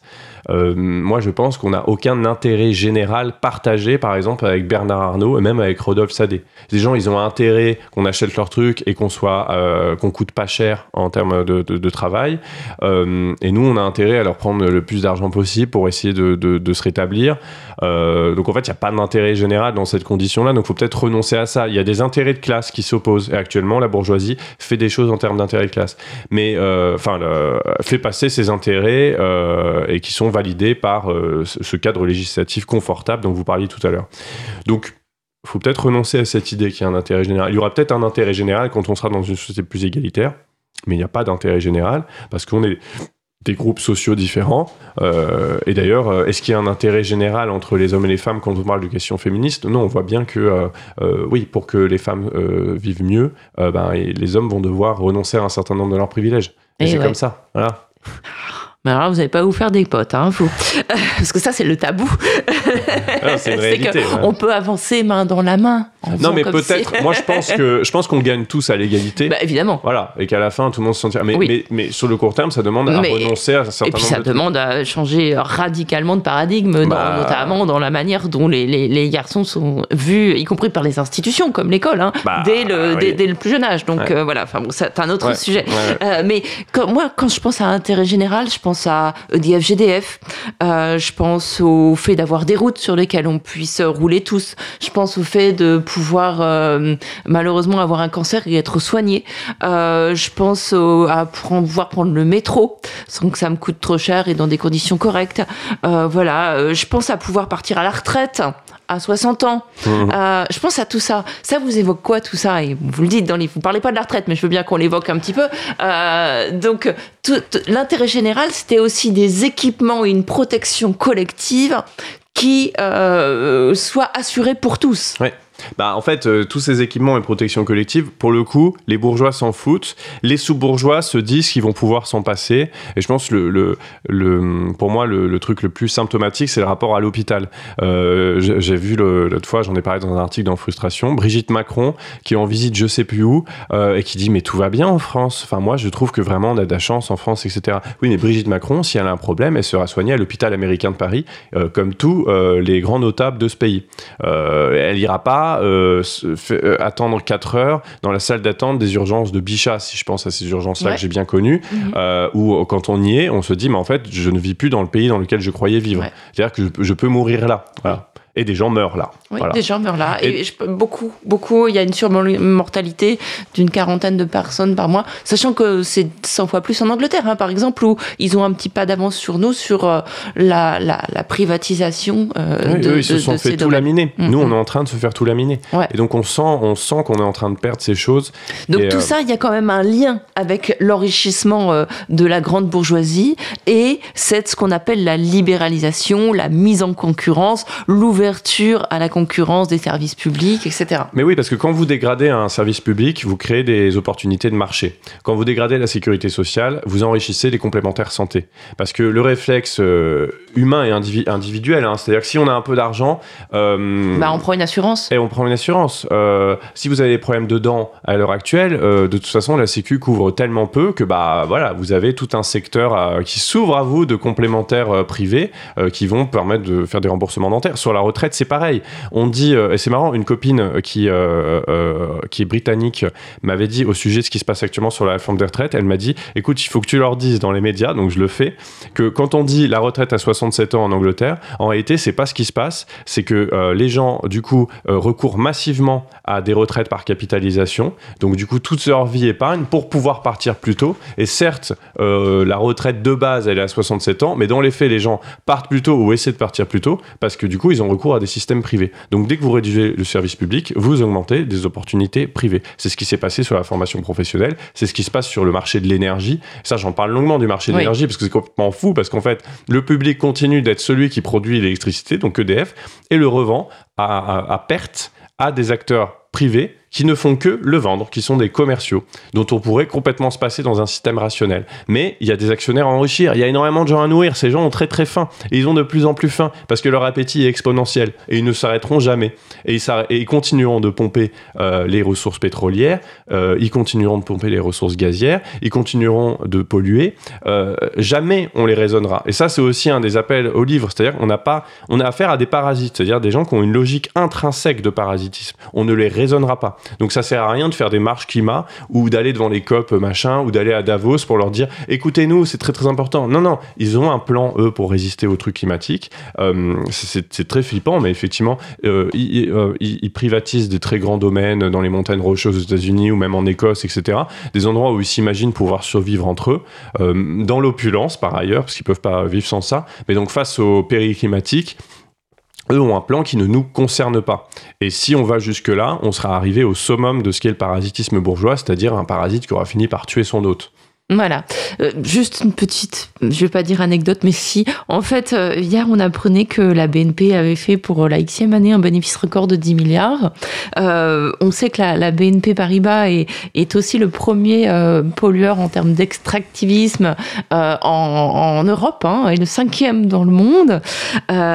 donc, il a été mis en demeure par des organisations environnementales il en a rien à foutre. Il a, il a, annoncé en plus hier aussi que non seulement il avait fait une croissance exceptionnelle, mais que ça allait continuer. Il s'est engagé euh, pour une super croissance et une super rémunération de ses actionnaires en, en rachetant des actions euh, à horizon, euh, parce que voilà, à horizon 2030 quand même. Hein, voilà, il, il s'engage donc à, continuer à nourrir ses actionnaires, mmh. toujours dans le même, enfin veine de d'extractivisme, de, pollution, etc. De financement euh, de ce genre de choses. Et puis on a appris aujourd'hui, c'était le double effet qui se coule, qui licenciait 600 personnes en France. Mais oui, parce que là, on est dans l'exemple pur bah de, ce que vous dénoncez. Les profits ne créent pas les investissements de demain et les emplois après-demain. C'est faux. À chaque fois, c'est faux. Et d'ailleurs, euh, la, cote en bourse d'une entreprise augmente quand elle licencie. Enfin, c'est une réalité pure. Donc, euh, oui, oui, bah, l'exemple BNP, il illustre tout ça à la fois. Euh, mm. Il illustre la nuisance écologique, la nuisance sociale et l'enrichissement permanent qui est infini. Mm. Ça ne s'arrêtera pas si on ne les arrête pas. Et, juste pour les retraites, y revenir une seconde, ce que vous disiez, bah, c'est pareil que pour l'assurance maladie, euh, mais on a tous été, enfin voilà, si, on regarde nos boîtes mail, on peut voir aussi tous les symptômes de ces parasites, parce qu'à un moment, euh, dès qu'on était salarié et qu'on gagnait plus de 2000 euros par mois, euh, pas, pas beaucoup plus, mais à partir de, je pense, à peu près 2000 euros par mois, ils nous proposaient, et qu'on était célibataire, donc ne payant des impôts, mmh. voilà, sans, sans, sans, voilà, sans les avantages de la conjugalisation fiscale, euh, qui est un autre problème, euh, eh bien, euh, on nous proposait de la loi Pinel, d'investir dans l'immobilier. Et en gros, l'idée, c'était de dire aux gens, investissez pour louer, vous aurez des revenus qui vont vous permettre, enfin, d'augmenter vos revenus, et puis surtout de vous préparer une bonne petite retraite. Oui, oui, oui. La quête, la quête d'assurer ses lendemains, qui était censé être quelque chose que, en fait, euh, les fondateurs de la sécurité sociale voulaient nous libérer de la peur du lendemain. Et donc, mhm. du coup, nous, nous permettre d'avoir des potentialités de vie, de création, etc., qui est, qui est un très beau projet. D'Ambroise euh, Croizat. D'Ambroise Croizat. Euh, et en fait, on n'est pas du tout là-dedans. En fait, des, des, jeunes, effectivement, on est obligé de penser au lendemain, d'être esclave du lendemain. Et aussi de penser à sa vie, non pas en termes de je vais vendre ma force de travail, je vais vendre mon intelligence, je vais voilà vendre une partie et puis avoir une rémunération euh, contre mon travail. Je vais être fier de contribuer à la production de certaines choses ou de certaines idées ou de certains livres ou de certains. Et puis euh, je vais être payé pour ça.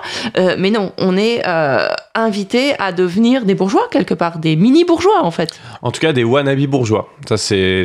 C'est quoi ça, des wannabe bah, C'est des gens qui veulent être. I want to be bourgeois. Voilà, voilà, c'est ça. C'est des gens qui, qui espèrent, qui espère le devenir euh, secrètement. Euh, oui, mais en fait, du coup, on, peut devenir rentier et presque rentier et zadiste en même temps. C'est-à-dire, euh, c'est ça qui est terrible. C'est-à-dire qu'il n'y a plus un mode de vie qui correspond à, à une classe, quoi. On essaye de, de, rendre perméable toutes ces classes. Oui, oui, oui, c'est vrai. En tout cas, ce qui est vrai, c'est que par contre, moi, ce que j'ai beaucoup regardé, c'est comment la classe ouvrière, pendant tout le XXe siècle, a eu à présenter des valeurs alternatives à tout ça. Et donc, permettait aux gens qui ne faisaient pas partie de la bourgeoisie d'avoir d'autres boussoles de vie notamment par rapport à ça. L'anarcho-syndicalisme au début du XXe siècle prenait des valeurs qui étaient complètement différentes, enfin, au point de dire il faut pas faire d'enfants, qui est quand même le truc qui hérisserait n'importe quel bourgeois à l'heure actuelle. Euh, il y avait plein de choses intéressantes. Mais c'est un gros tabou, ça, ça me plaît bien que vous disiez ça maintenant. Mais non, c'est intéressant parce que bah, c'est vraiment, euh, on va complètement à, l'encontre des logiques dominantes. Il y avait aussi cette idée dans, dans les milieux euh, de la classe ouvrière du début du XXe siècle de dire il faut refuser de parvenir, qui est une notion intéressante. C'est-à-dire pas forcément refuser de oh. parvenir, c'est pas vivre pauvrement.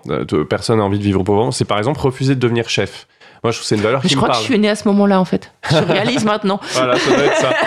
refuser d'être chef, refuser de dominer les autres. Voilà, il y avait aussi des, voilà, il y avait des contre-possibilités morales de, vivre autrement, euh, pas spécialement radicales. Enfin, moi, je pense que, moi, j'ai l'impression qu'actuellement, on est un peu pris dans ce truc de genre, on a l'impression, soit on collabore, on fait un boulot chiant et on se tait, soit il faut aller vivre dans les bois euh, et tout produire soi-même. J'ai l'impression que parfois il y a un peu, et donc forcément les gens sont un peu, sont pas très chauds parce que c'est très très compliqué. c'est du boulot de résister à chaque instant contre chaque petit détail. Euh, enfin voilà, bah, c'est franchement, euh, je dis pas qu'on peut pas le faire et qu'on n'y trouve pas de la satisfaction, mais en même temps, ça veut dire être chieur de service à tout instant. Moi, je pense qu'on peut construire une contre-société. On peut vraiment euh, se, se, structurer et, et, répondre à des principes euh, de vie différents euh, sans être dans des, dans des alternatives complètement radicales qui, ont un coût important, parce que pour, pour vivre loin de la ah civilisation, oui, c'est très, très, difficile. Très, voilà. Euh, cultiver la terre, c'est très difficile. Il hein, ne faut pas se raconter d'histoire. La personne qui vous parle le fait. Alors, je l'ai fait pendant un an et demi avec mon compagnon. Maintenant, je l'aide surtout sur la vente sur les marchés. Enfin, les marchés, il faut se lever tôt. Aussi. Voilà. Et eh ben, c'est très dur. C'est très dur. Et puis, c'est de la manutention. c'est de la manutention, c'est dur physiquement, c'est dur pour le corps, etc. Bref, donc. Euh, enfin, ça vous évite d'aller dans une salle de gym, euh, de courir sur un tapis. Eh ben, malheureusement, ça, ça, ça tue le mythe. Mais en fait, si, du coup, faut faire du sport précisément parce que le, on fait que des mauvais gestes quand on fait ouais. de l'agriculture ou quand on fait de la manutention, ouais, quand on décharge un camion. Bah voilà. Et donc, en fait, si, faut faire du sport précisément parce qu'il faut se muscler pour ne pas se bloquer le dos tout le temps. D'accord. Ça, c'est un détail. Je le dirai à qui de droit. Mais ce que je veux dire, c'est qu'on peut rebâtir une contre-société et le mouvement ouvrier a permis ça pendant longtemps. Ouais. C'est-à-dire, euh, permettait d'avoir une sorte de fierté ouvrière avec tout un tas de, de personnages. Je sais pas, je pense à Gaston Lagaffe en ce moment, qui était vraiment euh, le personnage de BD du type euh, qui traîne le traîne savate, quoi. Le mouvement ouvrier prônait, euh, par exemple, des formes de sabotage, c'est-à-dire des slogans comme à petit salaire, petits horaires, etc., qui sont complètement à l'encontre des valeurs bourgeoises. On voit bien qu'il y a eu, de, cette année, il y a eu tout un truc d'excitation sur la valeur travail, c'est très important, travailler pour travailler, il faut travailler dur, etc. Non, en fait, on peut voir les choses complètement autrement, mais c'est vrai que c'est bien d'être plusieurs pour se le dire. Mhm. Mm -hmm. Et euh, moi, là où je suis inquiet, c'est que bah, on le voit très bien, les organisations de gauche, les médias de gauche, etc., ont plutôt failli en la matière, en étant eux-mêmes de mauvais employeurs, en faisant surtravailler les gens, euh, avec des chefs tyranniques, etc., etc. Non, mais j'en parle parce que c'est pas neutre. Ça veut dire que clairement, le mouvement ouvrier a perdu euh, en son cœur euh, ses valeurs. Or, il faut déjà commencer par soi-même. Hein. C'est pas être irréprochable, c'est à tout le moins ne pas agresser sexuellement les femmes, à tout le moins ne pas hurler sur ses salariés, voire même potentiellement si on peut ne pas avoir moi et ses salariés et faire des trucs coopératifs, c'est possible, ne pas surtravailler, prendre soin les uns des autres, voilà, tout un tas de valeurs. Euh, respecter des horaires de travail. Respecter en... les horaires de travail, etc. Bon, voilà, qui, et je trouve la réflexion commence à monter. Hein. Il y a eu un livre très intéressant d'Arthur euh, Moreau, euh, qui que, que, je connais bien, qui s'appelle euh, Le syndrome du patron de gauche, qui parle de ça. Pour moi, le syndrome du patron de gauche, c'est vraiment la, la dégénérescence de la gauche. C'est-à-dire que le fait qu'on en soit arrivé à ce que des gens de gauche, des gens de gauche soient des tortionnaires avec leurs salariés, montre qu'on a perdu tout ce que le mouvement ouvrier avait réussi à construire comme contre-valeur à la bourgeoisie. Donc ça veut dire qu'il va falloir tout reconstruire et très vite on en vient au remède, donc, et on va terminer par là. Bon, avant ça, euh, vous, vous, vous, évoquez quand même, je voudrais qu'on dise juste un mot euh, de, de, de, de, ces gens qui, euh, bon, là, je pense qu'on est tous parasités, en tout cas, le plus, parce qu'on est quand même les plus nombreux. Hein, oui, est, voilà. c'est quand même Faut le gros même, avantage. Voilà, hein, on, on, est, est, quand même les plus nombreux. Les gens dont on parle, les bourgeois, c'est peut-être 1 ou 2% de la population, les sous-bourgeois et les petits bourgeois, si on monte ça, ils sont à peu près 10%. Moi, c'est à Mm. peu près le ratio que je fais. C'est pas en... parce qu'ils représentent 80% de l'exposition dans les médias qu'il faut le croire. Voilà, exactement. Et c'est vrai qu'en fait, comme on n'apparaît pas nous-mêmes dans les médias, on a l'impression qu'on est peu, que tout le monde est, est cadre et chef d'entreprise, mais non, ça reste des catégories minoritaires. Mm, Mm -mm. On est les plus nombreux. Et même les grandes gueules, vous le dites, faut le rappeler là sur cette antenne, euh, c'est des gens qui gagnent 8000 balles ou 10 000 balles par oui, mois, oui, qui sont euh, voilà et qui font croire parce qu'ils parlent comme ça que euh, c'est des gens qui viennent du peuple, qui sont dans la réalité. En fait, non, ils, ils sont pas du tout dans la réalité. C'est vraiment la petite bourgeoisie. C'est ceux qui Voilà. font semblant d'être connectés au terrain, Voilà, alors qu'en fait, c'est eux-mêmes euh, des gros bourges. C'est pas parce qu'ils vivent pas forcément sur Paris. D'ailleurs, en fait, dans RMC, c'est très parisien aussi, Ouais. euh, qui sont différents euh, de la bourgeoisie Voilà, donc c'est une supercherie. Ouais. Et donc cette supercherie, il y a aussi une supercherie de, de trouver des, des, hum, des, des, des faux diagnostics en fait à, à cette maladie parasitaire. Mmh. C'est-à-dire que les sous-bourgeois sont aussi payés pour nous vendre, euh, bah, on- c'est la faute aux étrangers, petit 1, on n'est pas assez, assez- allé assez loin, ça c'est la meilleure, on n'est pas allé Mmh. assez loin dans les réformes, donc il faut continuer encore plus dans cette mauvaise voie, comme ça on est sûr que ça va marcher, et puis c'est la faute de l'Europe. C'est trois des explications que vous donnez. Oui, oui, oui. En fait, où je dis, bah, faut pas s'arrêter là. Le souverainisme, par exemple, je comprends tout à fait. Je dirais que c'est, on va dire, l'erreur la plus euh, compréhensible. Euh, L'Union européenne, effectivement, a accompagné et a encouragé tout ce qu'on vit actuellement, euh, les privatisations, etc. Mm. Mais et donc, je pense qu'à cet égard, il faut être très critique de l'Union européenne. Voire moi, j'ai aucun problème à dire qu'il faut sortir de l'Union européenne. C'est un cadre qui est uniquement fait pour ça. Mais se dire que ça va résoudre tous nos problèmes, c'est éliminer le fait que les bourgeoisies sont aussi nationales et qu'en France, notre bourgeoisie est bien française. Le Royaume-Uni est sorti de l'Union européenne, ils sont pas devenus anticapitalistes pour autant. Au contraire, hein, il y a Enfin, une ils sont autre- beaucoup dans la rue en ce moment. On le dit pas assez. Ils sont- oui, alors voilà, en fait, les, les- les bourgeois, je parlais des bourgeois Oui, britanniques, bien sont sûr. pas devenus anticapitalistes. Les Britanniques, si, par contre, sont dans une phase de lutte des classes très très intense. Il faut vraiment euh, euh, avoir ça en ça, tête. On n'est pas les seuls Ouais. actuellement être dans la rue. Ils ont eu leur plus grosse journée de grève euh, depuis 30 ans, il y a pas longtemps. Ouais. Et c'est aussi le cas aux États-Unis où il y a d'intenses mouvements sociaux. Globalement, les, les, les, les planètes sont plutôt alignées. Non, ce que je veux dire, c'est que euh, voilà, on- on- on- ça ne suffira pas de Mm. sortir, de restaurer la souveraineté nationale. On peut avoir une bourgeoisie dans une souveraineté nationale, et ça a longtemps été le cas en France. Le nationalisme ne permet pas, bien au contraire, euh, d'éliminer le pouvoir bourgeois. Mm. Et évidemment, bah, je montre aussi comment malheureusement, euh, face à cette dépossession qu'on subit, le fait de s'en prendre aux étrangers ou euh, de rêver la restauration de valeurs traditionnelles est aussi quelque chose qui est souvent amené et qui ne bah, qui n'aidera en rien euh, pour le Mm. coup. Voilà. Ouais, mais qui est encouragé. Enfin, ces explications sont encouragées parce que ça évite de voir euh, la réalité, de même que les, les, ce que vous appelez les complotistes sont un petit peu les idiots utiles du système. C'est-à-dire que ça permet de décribiliser toute critique en disant oh voilà Ouais. ils sont contre tout, euh, Hum. oh, ils croient que la Terre est plate. Enfin, Oui, moi je défends, enfin je défends beaucoup les conspirationnistes. Enfin, c'est vraiment un symptôme que je comprends parce que euh, parce qu'en fait les bourgeois ils conspirent tout le temps, c'est vrai. Mais il n'y a pas de grand complot. A- la lutte des classes c'est pas un grand complot, c'est un processus euh, social euh, lié à l'accumulation de richesses, à l'envie d'accumulation. Se trouve qu'ensuite oui ils sont tout le temps en train de comploter entre eux pour essayer d'obtenir plus. Mais c'est pas euh, voilà, je pense que c'est c'est un mauvais symptôme qu'on fait. Et puis surtout si on est conspirationniste, qu'on croit vraiment qu'il y a un grand complot et que tout est lié et que le 11 septembre ça a été provoqué par eux et tout, bah en fait on ne fait plus rien. D'ailleurs, oui, on ne euh, fait plus rien, puis on ne nomme plus en fait. Ce on vous nomme faites, plus. on ne nomme Ouais. plus et on Moi, ne je pense voit que c'est très important de nommer, et de se- et- parce que c'est aussi nommer l'adversaire, l'incarner, c'est aussi montrer qu'il est pas si fort que ça. Ça reste des personnes comme nous. Bernard Arnault, s'il était dans cette pièce, enfin, je veux dire, on peut le maîtriser physiquement. J'ai pas pour l'appel à la violence, mais je veux dire, Alors ça c'est un petit, c'est marrant. C'est ce qui me fait me marrer à la fin de votre vie. Vous dites euh, pour la pour l'action, euh, euh, pas forcément la violence. Mais quoi alors Quoi alors comme action? Déjà, je, je pense qu'il faut toujours éviter dans des livres de- d'appeler à la violence parce que c'est une posture confortable d'être là et de dire c'est pourquoi il faut aller prendre la Bastille, etc. Non, enfin, ça dépend ce qu'on entend par violence. Je dis, ça peut pas forcément passer par la Ouais. violence physique, mais le, mais ça doit passer par le rapport de force. Ouais. Le rapport de force, c'est ça cette notion importante. C'est qu'est-ce que je fais peser face à mon adversaire pour pour euh, euh, obtenir sa défaite. Mm. Euh, la grève, par exemple, c'était un des, un des trucs les plus rentables de ce point de vue-là, et ça reste. Ça, ça reste les choses parce Ouais. que parce qu'en fait on, on appuie là où ça fait mal et on se sert de l'arme qu'on a, c'est-à-dire travailler ou ne plus travailler. Et face à ça, ils peuvent un peu rien faire en réalité. Évidemment, eux, ils vont nous dire que c'est violent. D'ailleurs, ils font tout pour faire passer la grève. Ils disent plus grève, ils disent blocage. C'est une façon Et de, puis de ils disent limitation du droit de grève aussi. Et ils parlent Ils limitation. sont, de- ils sont là-dedans. hein. ah oui, ils sont emmerdés parce qu'on a quand même une constitution qui est héritière aussi de notre histoire sociale et de ce rapport de force qui parfois a été en notre faveur. Donc on a de beaux restes qu'on Mm. continue d'utiliser. Évidemment, la bourgeoisie rêve de les suspendre. C'est pour ça qu'ils ont des sympathies particulières pour les fascistes et qu'ils l'ont toujours eu de tout temps. Mm, mm. D'accord. Alors, on, en, revient juste en quelques minutes à qu'est-ce qu'il faut faire.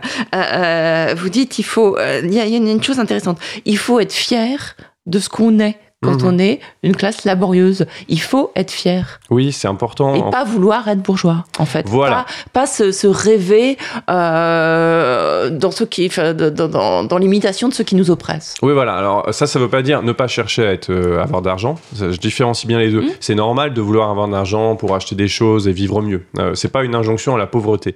Mais c'est vraiment ne pas les imiter et, euh, et, et- et s'aimer soi-même en tant que membre d'une classe sociale, pas se flageller, etc. Or, je trouve qu'on n'est pas du tout là-dedans euh, actuellement. Et, euh, et voilà, j'ai tenu à en, à en parler parce que je pense que la fierté sociale, c'est quelque chose que le mouvement ouvrier avait déclenché et qui lui a permis d'être si fort. C'est-à-dire que les gens étaient fiers d'être ceux qui travaillent et mépriser les bourgeois. Et je Mm. raconte ces scènes de, euh, de, de grève et d'émeutes dans le nord de la France au début du XXe siècle, qui a été une période, on appelle ça la belle époque, c'est quand même trop drôle Mm. parce que c'était une période de grosse misère et de grosse conflictualité sociale et les bourgeois ont eu bien bien chaud. Le déclenchement de la Première Guerre mondiale leur a bien sauvé les fesses. hein. Mm, mm. Parce que vraiment, à ce moment-là, euh, on était dans une situation quasi insurrectionnelle dans toute la France. Chapitre complètement oublié de nos livres Ouais, d'histoire. ouais, ouais. Et en fait, c'est intéressant quand on regarde des photos d'époque, notamment ce qui faisait les, les, les, les- manifestations euh, d'ouvriers. Ils allaient dans les villas des bourgeois et puis ils cassaient tout, mais alors ils cassaient tout d'une drôle de façon, c'est-à-dire qu'ils ne pillaient pas les maisons. Ils mettaient, par exemple, s'il y avait une piscine ou une mare, et ben ils mettaient tous les objets de valeur dedans, en mode c'est nul, c'est euh, euh, on n'en veut pas. Et je trouve c'est intéressant. Il se les appropriait pas. Il se Il, les les appropriait pas. détruisait. Il voulait pas ce mode de Voilà. vie-là. Il Ouais. le méprisait. Mm. Et donc moi, je, c'est pour ça dans le livre, je dis aussi, il faut apprendre le mépris de classe. À l'envers. ouais, le ouais. mépris qu'a ces bourgeois long pour nous, ben, il faut l'apprendre pour eux. Il faut apprendre à les mépriser. Il faut apprendre à les trouver pathétiques. Ouais, mais enfin bon, avec tous les influenceurs, ceci, cela, on on- on n'y est pas. Hein. Bah, les influenceurs jouent contre, jouent contre ça, hein, euh, c'est clair. Et puis aussi, euh, vous dites fierté du travail. Mais bon, dans ce chapitre que j'ai eu beaucoup de mal à lire parce que parce qu'il me touche particulièrement sur EDF GDF, euh, on voit que il y a un, un gros malaise parce que les personnes qui sont encore agents EDF euh, GDF, qui travaillent dans les centrales nucléaires, enfin, ils travaillent plus en fait. Ils surveillent, ils font des tableaux Excel en regardant les sous-traitants très maltraités Mhm. qui travaillent à leur place en fait. Ouais. Donc, on les a complètement euh, démonétisés en tant que On a, on travailleurs. a détruit l'identité de la plupart des travailleurs et c'est pour ça qu'on dit toujours les risques psychosociaux sont en augmentation, c'est-à-dire concrètement les souffrances psychiques liées au travail sont en augmentation parce qu'on a vidé le sens du travail des gens et on, les, on, a, on a détruit leur identité dans ce processus. Et donc euh, je parle un peu du phénomène qui est la grande démission, euh, qui est pas un phénomène marginal, hein, euh, qui est le fait que beaucoup de gens quittent leur emploi ou veulent quitter leur emploi, parce que c'est pas si simple hein, de franchir le cap, surtout que démissionner c'est pas avoir droit aux allocations chômage. Euh, Il y a, je sais plus, pareil, les enquêtes montrent que c'est à peu près 40, plus de 40% des gens qui veulent quitter leur emploi actuellement. Mhm. C'est énorme. Euh, et pour moi, c'est un symptôme, ça montre une colère, ça montre que les gens sont majoritairement pas dans le jeu bourgeois. D'ailleurs, les bourgeois sont très saoulés par cette histoire de grande démission. Ça leur pose vraiment problème. Moi, dans les boîtes dans lesquelles je, bosse, c'est un problème. Ils sont là, comment, comment favoriser l'engagement de nos collaborateurs? Parce qu'ils sont un peu en panique, ils se rendent bien compte qu'ils sont en train de perdre des gens quand même, et ils ont quand même besoin qu'ils triment. Donc, euh, Mhm. Ouais, peut-être. Alors, dans les, dans les, voilà, on va vous donner 5, 6, 8, 6, 6, 6 pistes. Euh, voilà, euh, euh, vous dites, euh, il faut, soyez fiers de, de ce que, de ce que vous, de ce que vous êtes. Euh, bon, là, après ça, on pourrait discuter. Vous, vous parlez de la Gay Pride, not- notamment comme, comme type de, de manifestation. Bon, vous répondrai que je préférerais le, je préférais le phare. Mais bon, euh, le Ah phare, oui, oui, ouais. non, non, mais je prenais la marge de fierté alors dans sa Oui, diversité, hein, parce que à la marge de fierté où défilent les flics et, les, et euh, Voilà. Air France. euh. Ouais. Mais non, mais par contre, euh, dans le mouvement gay, il y a quand même eu ce truc de, c'est lutter contre l'homophobie, mais c'est aussi apprendre à s'aimer. Et Ouais. c- D'ailleurs, ça reste un gros problème. Les, les- les personnes homosexuelles euh, ont beaucoup de mépris d'elles-mêmes parce que, bon, euh, elles ont passé leur enfance à se faire insulter ou leur dire qu'il fallait qu'elles soient hétéros. Et donc, euh, le mouvement homosexuel, il a historiquement contribué, en tout cas, à assurer cette fierté. C'est pour ça que ça s'appelle marge des fiertés. Mm, mm. Euh, je sais pas si ça marche parce que vu la récupération commerciale qui en a été faite, moi, quand j'y vais, je suis plus hyper fier. Mais maintenant, il y a des marches Il y a alternatives. marches, Voilà, j'allais vous dire, il y a d'autres trucs. et voilà, on a et- et qui des sont, marches de nuit. Et des- Exactement. Et donc, on revient finalement à ce fondamentaux. Ouais. Donc, pour moi. Parce qu'il y avait le mot révolution dans le phare. Bah oui, oui, oui. Bah, Voilà. c'est- et ce qui- ça me va tout à fait. Et puis il y avait une que- solidarité justement entre les personnes transgenres, entre les personnes euh, homo euh, stigmatisées, Ouais. malades, parce que quand même le sida. Hein. Euh, donc il y a eu aussi, ça, enfin pour moi il y avait un ferment vraiment révolutionnaire Mhm. dans une sorte de solidarité qui échappait à l'État, qui échappait à la loi, qui échappait à la société. Et puis après, bah voilà, euh, moi je suis pour bien sûr l'égalité des droits, mais bon, est-ce que c'est un but de vouloir juste un papa, euh, un papa, un papa ou une maman, une maman, un enfant, euh, un appartement, un chien, un machin. Voilà, après, c'est c'est des grandes questions. Ce que je dis juste, C'est des grandes questions, mais quand bon, je parle c'est ça, but. juste, voilà, faut s'inspirer de. Voilà. Et puis le mariage, nom de Dieu, cette institution bourgeoise. il faut, en tout cas, euh, il faut apprendre la fierté sociale. Ouais. Et c'est pas facile parce qu'on est biberonné à des récits où globalement, ce qui est bien, quand on parle de quelqu'un issu des classes populaires, ça va être toujours pour dire qu'il en est sorti. Voilà. Mm. Et même si euh, ceux qui en parlent veulent pas enfoncer les autres, moi je trouve que ça contribue quand même à ça. En tout cas, c'est les seuls dont on parle. On va toujours parler de quelqu'un qui a été ouvrier mais qui ne l'est plus, ou dont le père était ouvrier. Mais parler de quelqu'un qui est vraiment ouvrier, ouvrière et de ce qu'elle fait et que voilà valoriser sa vie en tant que telle, sans, sans, sans se focaliser uniquement sur ses difficultés aussi, parce que ça, après c'est le misérabilisme, c'est vraiment euh, euh, montrer que la souffrance, que la douleur, etc. Bah non, c'est aussi des gens qui ont des vies, euh, des modes de vie, des références culturelles. C'est des gens qui font des choses, on l'a un tout petit peu dit, je vous laisse partir une Ouais. seconde, qui font des choses essentielles. Est-ce qu'on pourrait pas. Il y, a- il y a eu cette fenêtre où on a vu que euh, les gens qui soignaient les autres, Ouais. les gens qui allaient les voir quand ils étaient vieux et coincés chez eux, les gens qui. Voilà, c'était des gens qui faisaient des choses essentielles euh, dans le rapport humain, qui étaient irremplaçables. Mhm. par des chat GPT.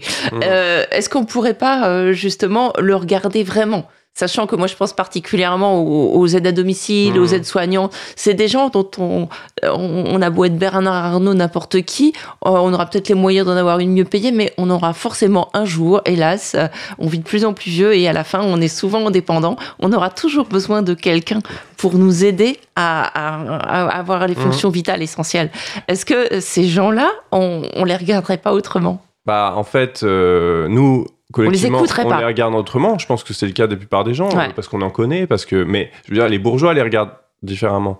Et malheureusement, on n'obtiendra pas leur changement de regard. C'est vraiment ce que je dis. Ça, ça sert à rien de s'adresser à eux. Ce qu'il faut, c'est avoir un rapport de force qui fait qu'ils sont obligés de les reconnaître et de les payer. Et ça, euh, bah, ça, va être le chantier, euh, mais ça, ça va passer par de la Mais il commence, il commence. je vous dis, moi, pour aller dans des, dans des endroits où on soigne des personnes handicapées, euh, discuter avec des personnes qui sont orthophonistes, qui sont soignants et tout ça, ils nous disent, ouais, on n'est pas payé, mais on sait pourquoi on est là. Mmh, et le, on sait pourquoi on est là, c'est peut-être le début de ce que vous prenez, en fait. Exactement. Je pense que c'est tout à fait euh, cet esprit-là. Et je pense que ce, à quoi j'appelle euh, de mes voeux, bah, c'est déjà en cours de réalisation en réalité. Eh ben, on va terminer là-dessus. Merci beaucoup. Ça s'appelle Parasite. C'est, alors, ce bouquin, c'est encore un des bouquins qui est une sorte de paire de lunettes. Vous allez le lire et après, vous ne regarderez pas la vie pareil. Vous n'irez pas faire vos courses dans les supermarchés pareil. Vous ne regarderez pas euh, vos les propriétaires de vos logements pareil. Vous ne regarderez pas vos patrons pareil. Je sais pas si c'est un bon conseil que de le lire, mais c'est sacrément intéressant. Nicolas Framont, Parasite. Les classes bourgeoises sont des parasites qui se nourrissent de notre travail, de nos impôts, de notre vie politique, de nos besoins et de nos rêves. Mais c'est bientôt fini. Merci beaucoup. Palou vermeil, brune ou blonde, bébé mignon. Dans les larmes, ça vient au monde, cher à guignon. Ébouriffé, suçant son pouce, jamais lavé. Comme un vrai champignon, ça pousse, cher à pavé. À 15 ans, ça rentre à l'usine, joli bétail. Du matin au soir, ça turbine, cher à travail. Fleur de ruelle, ça s'étiole quand c'est giron. Dans un guet-apens, ça se viole, cher à patron.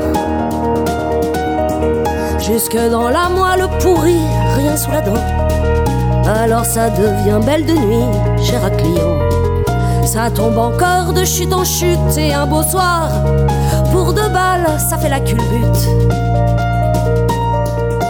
Cher à trottoir, ça vieillit et plus bas ça glisse honteuse. Un soir, ça se fait prendre par la police, cher à flicard. Ou bien sans papier, ça travaille dans les bas-fonds. Alors ça finit sur la paille, cher à prison. Malade, souffrant le supplice, claquant des dents. Ça termine dans un hospice, cher à savon. Bien sûr, ça se regarde à la loupe, joli modèle.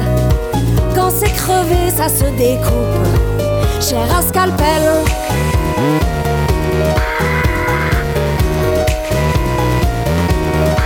Patron, banquier, politicien, c'est bien fini. Quand vous tomberez entre nos mains, cher à fusil. Pour que chaque chien sur votre rogne pisse à l'arrêt, nous leur laisserons vos charognes. Cher à fumer